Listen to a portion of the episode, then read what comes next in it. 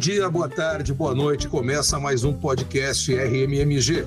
Um espaço, um momento que a gente conversa com pessoas interessantes que sempre trazem algo novo para a gente avançar.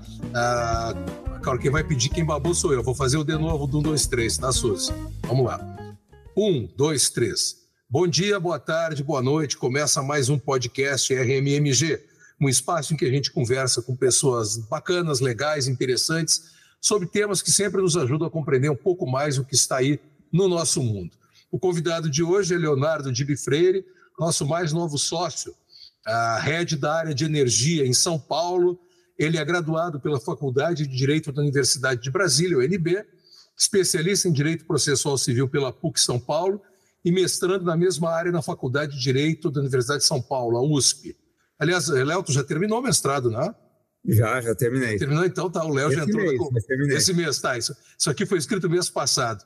Na trajetória do Leonardo, ele atuou principalmente em temas relacionados ao direito público, setor de energia, inclusive disputas perante tribunais superiores. Acumula passagens pela extinta Secretaria de Direito Econômico do Ministério da Justiça e pelo Banco Central do Brasil, além de ter sido sócio de renomada banca especializada em contencioso e arbitragem, e faz um tempinho está conosco, agora de modo mais formal aqui no ar. Seja muito bem-vindo, né? Vamos conversar um pouco para quem nos ouve conhecer um pouco do, do Leonardo, do Léo, o que ele faz, o que veio e o que fará ao nosso lado. Uh, tens uma, uma expertise muito interessante na área de energia. Uh, o, que te fez, o, o, o, que te levou a atuar na área de energia? Foi obra do acaso? Foi algo que desde a faculdade tu já tinha como, pô, interessante, eu vou nessa. Como é que fosse parar nesse nicho de mercado? Bom, primeiro eu queria agradecer o convite, é né? um prazer para mim poder ter esse bate-papo. É, eu acabei na área de energia, digamos, por uma coincidência, assim, não foi nada direcionado na faculdade, embora eu tenha tido muito contato com direito público é, logo depois de formado, né? Como você falou, eu fiz graduação na UNB, né? eu sou natural de Ribeirão Preto, mas eu mudei para Brasília ainda adolescente, fiz a faculdade lá, o que foi bem interessante porque me deu a oportunidade de estagiar no STJ, STF, ver como funciona ali por dentro.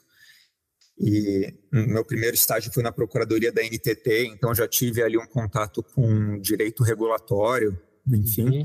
Depois que eu me formei, eu comecei a trabalhar na extinta SDE, na Secretaria de Direito Econômico, com direito concorrencial, ficava ali no Ministério da Justiça. É, posteriormente, ela foi incorporada pelo CAD, ali em razão da nova Lei de Defesa da Concorrência. Trabalhei lá de 2009 a 2010. Depois, eu fiz o concurso do Banco Central. É, entrei, entrei no Banco Central em 2010 eu não era da procuradoria, eu era parte ali do corpo técnico do Banco Central, mas eu fiquei diretamente envolvido com temas de direito público. Então eu ficava na coordenadoria de normas de um departamento meio ali do Banco Central e eu cuidava de licitações, contratos públicos, especialmente. Então eu sempre tive um grande contato com o direito público e com o direito regulatório desde a época do estágio. Em 2013, aí em 2012 eu mudei para São Paulo, né? Continuei trabalhando ali no Banco Central na Avenida Paulista. Em 2013 eu fiz a transição da área pública para a iniciativa privada.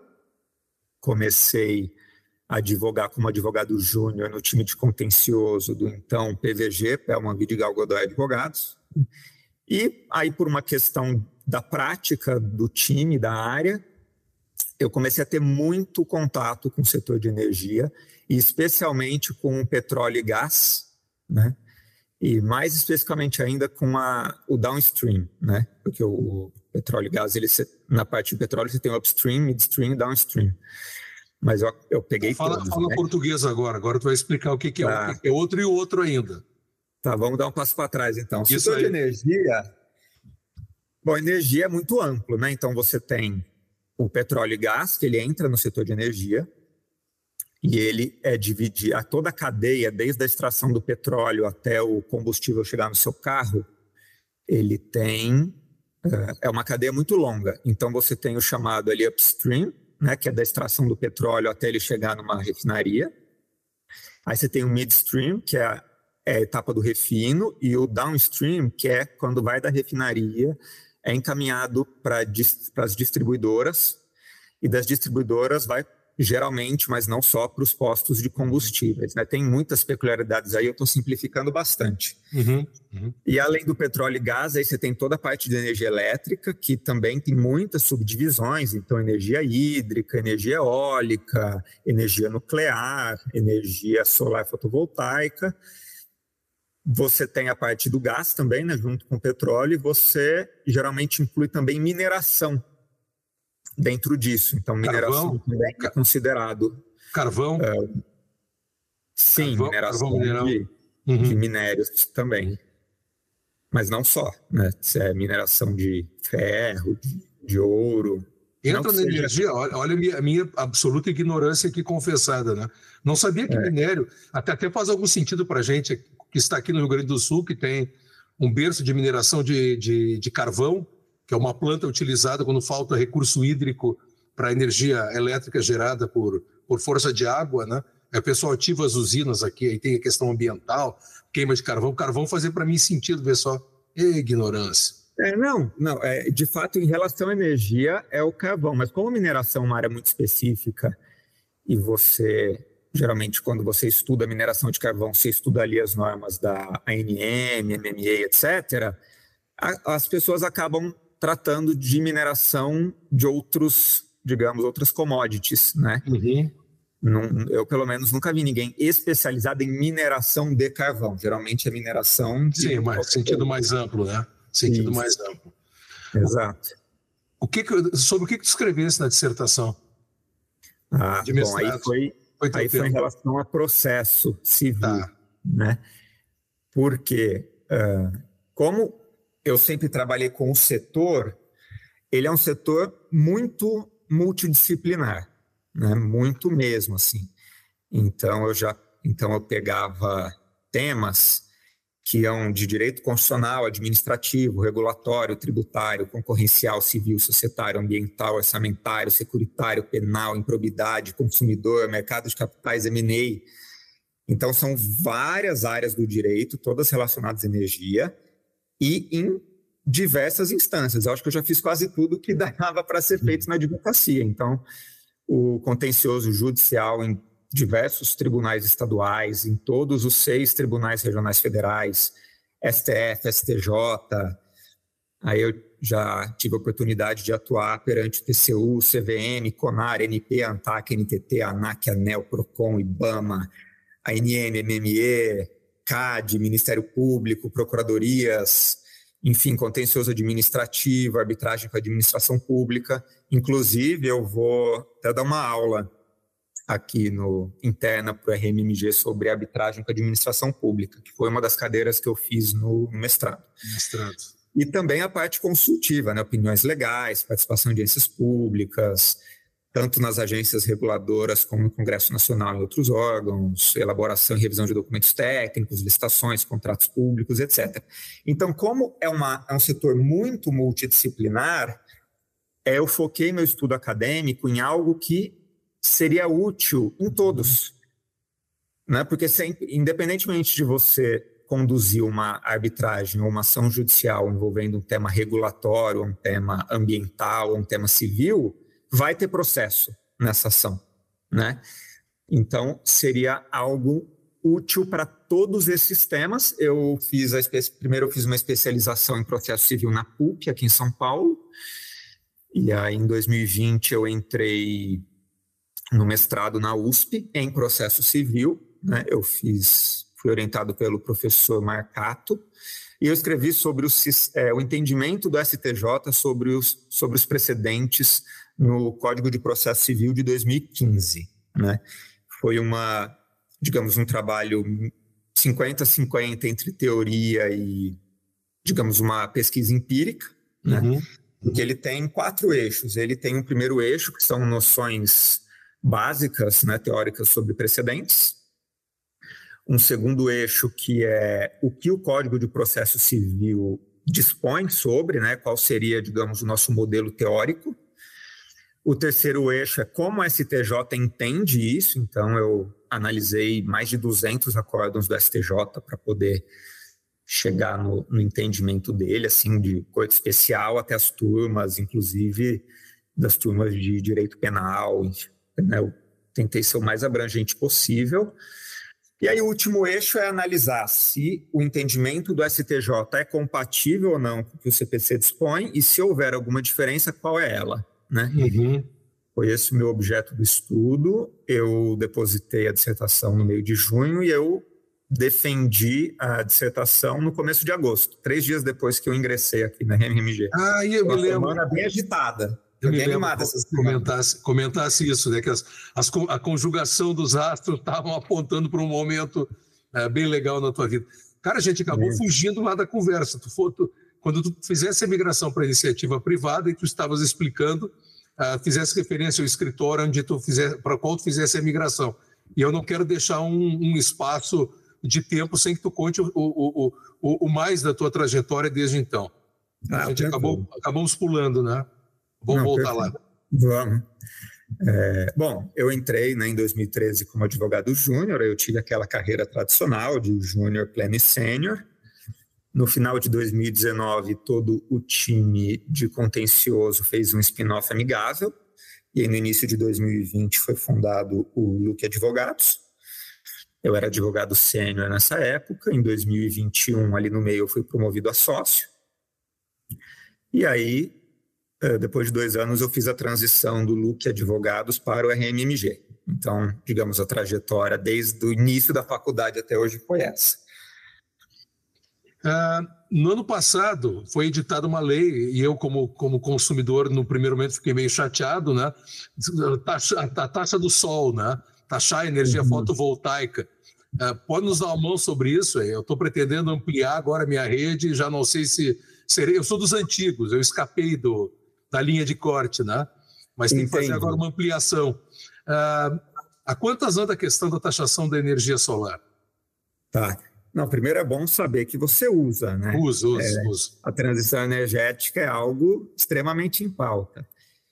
Deixa eu só dar então um passo para trás, porque é um setor muito específico, eu vou até tentar evitar entrar em tecnicidades, mas vou dar uma visão geral. Né, esse setor de energia solar fotovoltaica, ele está muito pujante no Brasil. Né? O Brasil hoje ocupa a décima posição no mundo de capacidade instalada e foi o quarto país que mais investiu em 2022. Ele só pede para a China, para os Estados Unidos e para a Índia. Então, a, a, foram milhões de reais investidos em energia solar no Brasil em 2022. E só para você ter uma ideia, 50% da matriz energética, quase 51% da matriz energética do Brasil, ela vem das hidrelétricas. E a energia solar ela já ultrapassou a energia eólica e hoje ocupa a segunda posição da matriz, com quase 15% né, de toda a geração de energia. E você tem dois tipos de geração de energia solar, basicamente. Você tem a energia centralizada e você tem né, a geração centralizada e a geração distribuída. Né? O que diferencia uma da outra é a capacidade, é a potência instalada né, nas plantas. Em, até 2019, era quase meio a meio ali entre geração centralizada e geração distribuída.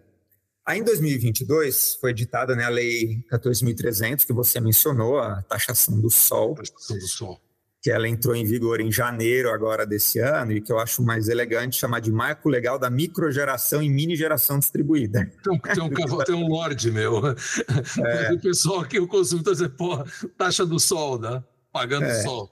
Mas assim, grosso modo, mas bem grosso modo mesmo, porque tem, tem muitos termos técnicos, questão de fio B, etc que eu não preciso entrar, mas como é que era antes, né? O consumidor, né, no seu caso, que gerasse a sua própria energia com fontes renováveis e tivesse conectado à distribuidora de energia local, teria um crédito e pagaria menos na conta de luz.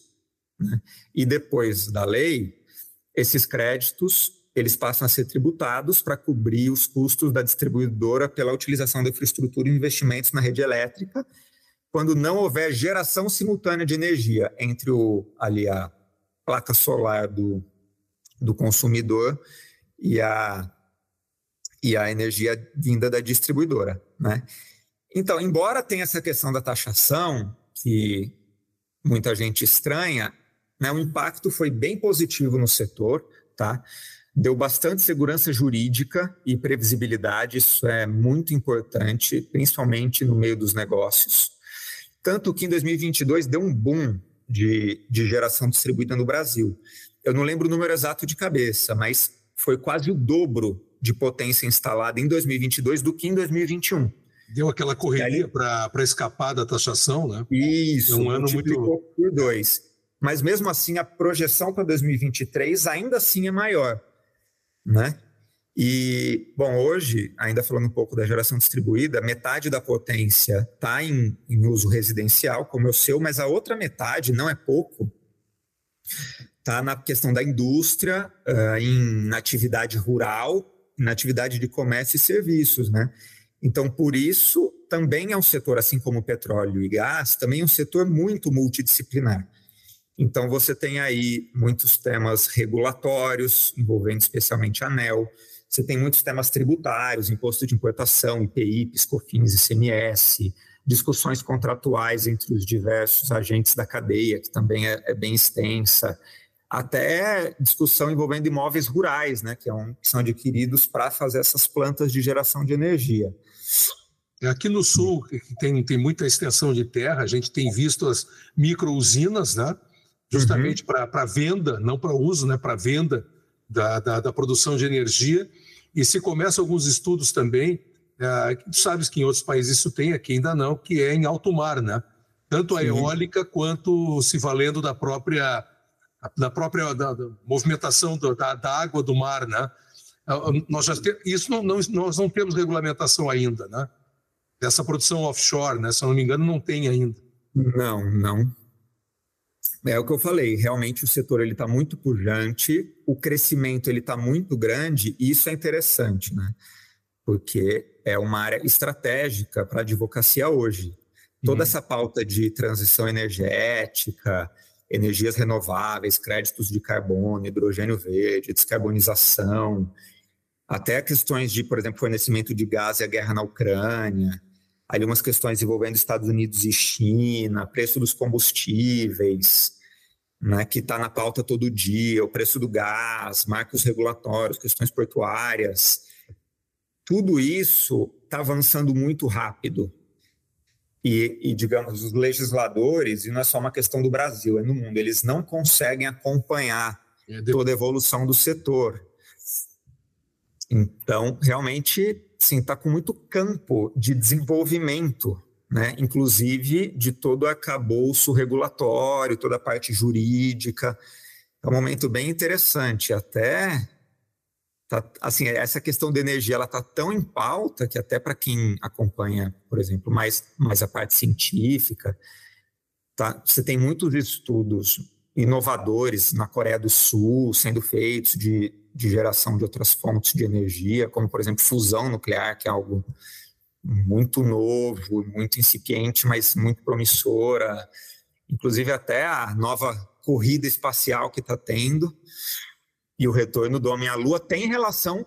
O motivo é energia, né? É o único motivo disso é energia. Da a China está querendo, está né, tá fazendo missões para a Lua, Estados Unidos ali junto com a SpaceX, a, a Amazon, né, no caso a Blue Origin, etc., por conta do hidrogênio 3, que é usado na fusão nuclear para geração de energia. Então, quem ganhar isso vai sair na frente infinitamente. Então, é o, é o tema da vez, energia. Qualquer jornal, qualquer dia que você abra, vai ter um, uma pauta de energia sendo discutida. Vamos falar em pauta, fazer uma pauta da porta do escritório para dentro. Qual é a tua ideia de desenvolver para desenvolver dentro do nosso escritório a área de energia? O que, que te desafiou? Estava no escritório boutique, renomado, excelente escritório. Surgiu essa oportunidade né, da gente trabalhar juntos. Uhum. Tá todo mundo, nós pelo menos, estamos muito felizes, espero que tu estejas também. O que, que te desafia para começar, não do zero, tens a tua, a tua carteira de clientes, teu trabalho, tens um, um profissional reconhecido no mercado, mas o que, que tu pensa da porta para dentro? O que, que, o que, que te atrai? O, o, o que, que a gente vai fazer juntos? Ah, maravilha. Bom, primeiro, o fato do RMG ser um escritório full service é muito bom, né? como eu falei, é um, é um setor muito multidisciplinar, e aqui você tendo todas as áreas aqui dentro, né, acaba sendo ótimo ali uma junção dos times para trabalhos e casos multidisciplinares. Então, essas expertises do escritório, eu penso que elas agregam muito, e também os desafios de novos setores. Uhum que antes que eu não tive a oportunidade de ter muito contato e que estão extremamente em pauta. Realmente eu trabalhei 10 anos com petróleo e gás, trabalhei com algumas mineradoras também, alguns projetos interessantíssimos de mineração, algo envolvendo energia elétrica, mas, por exemplo, esse campo da energia solar eu, eu tive contato há pouco tempo, inclusive na semana passada eu tive uma reunião na Absolar, que é a Associação Brasileira, né, envolvendo energia solar, foi muito interessante. Eu já estou me associando a essa associação, que eles têm muitos estudos técnicos, né? É o, digamos, é a, é a vanguarda aqui do tema. Tem mais de 700 empresas do setor associadas, então as discussões são muito ricas. Então, a minha expectativa da porta para dentro é trabalhar essas novas áreas dentro de energia, que são enormes, e fazer, digamos, com foco nessa questão multidisciplinar, né? envolvendo todo esse setor. Eu acabei não mencionando, quando a gente estava falando na Solar, a gente grava, esse programa vai ficar na rede, sei lá quanto tempo, décadas, não sei tempo que vai, né? Já está, eu acho que no, no, no, programa 50 e alguma coisa, já, já, tem, já, a gente já tem um certo patrimônio aí de, como eu brinco dizendo bobagem por aí durante já faz algum tempo, né? É, mas é, é, é, tem que ter sempre cuidado para não ficar velho o programa. Mas a gente está numa questão pontual aqui no, no Sul, no Rio Grande do Sul, das empresas não estarem autorizando ligações novas de energia solar. Está uma, tá uma briga danada aqui. Ah, inclusive, esse é o programa 54, a Suzy está colocando aqui, que a nossa produtora colocou aqui no chat, então, é o programa 54 uh, estão com dificuldade, viu? Uh, uh, os novos consumidores, as empresas que fazem as, as instalações e vendem os equipamentos, está dando um, um, um, barulho na linha aí. Nós estamos aqui não, com um problema, problema bem sério. Eu não sei se é só regional ou se isso já chegou também por aí. É, é uma questão nacional na, na própria no mercado de energia solar. O estado que está na frente, digamos, é Minas, por questões tributárias, principalmente, e preço de terras. O Nordeste também, por óbvio, né? Uhum. Considerando que a gente está falando de sol, tem, tem melhor lugar para sol do que o Nordeste. E tem também essa questão do Sul, né? Muito importante. Então, é uma questão nacional, essa, isso que você pontuou. E agora, que bom, né? Que a gente está abrindo essa nova área. O, o RMG já imagina mais de 50 anos aí no, no Rio Grande do Sul. A gente já pode agregar também Não, vai ser, nessas vai ser, questões. Vai ser super útil para o cliente, que em momento inicial e final é quem importa nessa história toda, né? Léo, é. deixa eu te agradecer, né? A gente tá, tá, Não sei se queres acrescentar alguma coisa, porque essas nossas conversas não são ensaiadas, né? a gente começa a conversar e daqui a pouco eu, eu esqueço alguma coisa. O senhor tem alguma mensagem que queira deixar para o nosso público ouvinte, etc. e tal? Ou já falamos Nossa. tudo? Ah, sim, acho que já falamos tudo, né? Um pouco da, da minha trajetória, a questão do, do setor. Acho uhum. que a mensagem, né? Não, tô... eu posso deixar é só que eu estou bem animado com, com todo esse projeto, com esses novos desafios. Então. E a meninada está te tratando bom. bem aí em São Paulo turma de São Paulo está tratando nossa. bem. Ah, sim, isso você levantou um ponto, um ponto legal, né? Desde a da primeira conversa que a gente teve aqui, que foi uma super coincidência, foi uma conversa absolutamente despretensiosa que terminou com o interesse de ambas as partes de seguir conversando, uhum. né? Foi uma sinergia muito boa, então foi, digamos, o que mais o que mais me encantou com a RMMG, né, o que faz um escritório não é a placa, não é o endereço, o que faz são as pessoas, né, que são os advogados do escritório que, que fazem o escritório. E, são, e aqui né, meus sócios aqui, o Guilherme, o Rafael Jadão e todo o restante do time. A Patrícia, que chegou faz pouco também, né? A Patrícia, que chegou faz pouco, que foi ela que intermediou, é, ela, é. Que, ela que fez as apresentações e que, felizmente, por uma imensa coincidência, veio também trabalhar aqui. É, não só são excelentes profissionais, como excelentes pessoas também, né? Não é, não é tão fácil de achar profissionais bons e bons profissionais né, na mesma pessoa. E foi uma sinergia muito boa aqui, imagina, estou sendo super bem tratado, fica tranquilo. Não deixa faltar café, avisa a Mônica, hein? Não, se faltar café, eu faço. então, tá. Leonardo Dibi Freire, nosso head de energia, não só São Paulo, mas Brasil inteiro, né? Super Sim. obrigado, espero que o papo tenha sido bom para ti. É um cartão de visitas, né? E a gente costuma depois voltar a conversar quando surgem temas bem específicos no setor de energia, quando aparecer alguma coisa diferente, a gente faz mais um programa, faz um segundo, faz um terceiro. Sempre que houver uma pauta uh, jornalisticamente falando, ou, ou importante para a clientela, a gente fecha de novo e faz mais uma conversa. Com certeza, tem todo dia, mas a gente escolhe um tema mais especial e eu super agradeço de novo a oportunidade, para mim foi um prazer. Ah, Nem sei quanto tempo levou, foi tão leve que eu não, Cara, é, a, gente, a gente começou a gravar 15h36, agora são 16 horas. Nossa. É, passa, passa rápido. Tá bom, mas, mas 15 ninguém aguenta me ouvir também. Nem a mim. Então tá, Léo, um abraço e um abraço aos ouvintes, até um próximo episódio. Um tchau, abraço. Tchau, tchau. Tchau, tchau.